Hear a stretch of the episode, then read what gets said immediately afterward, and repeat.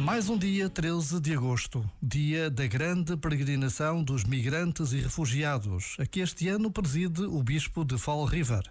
O tempo passa e Fátima coloca-nos sempre perante o mistério da fé, esta inquietação da humanidade pela presença de Deus. Uma inquietação que atravessa a história e se revela de tantas formas inesperadas. Por vezes, basta a pausa de um minuto para nos lembrarmos das palavras do Papa Francisco. Em Fátima, todos temos mãe. Este momento está disponível em podcast no site e na app.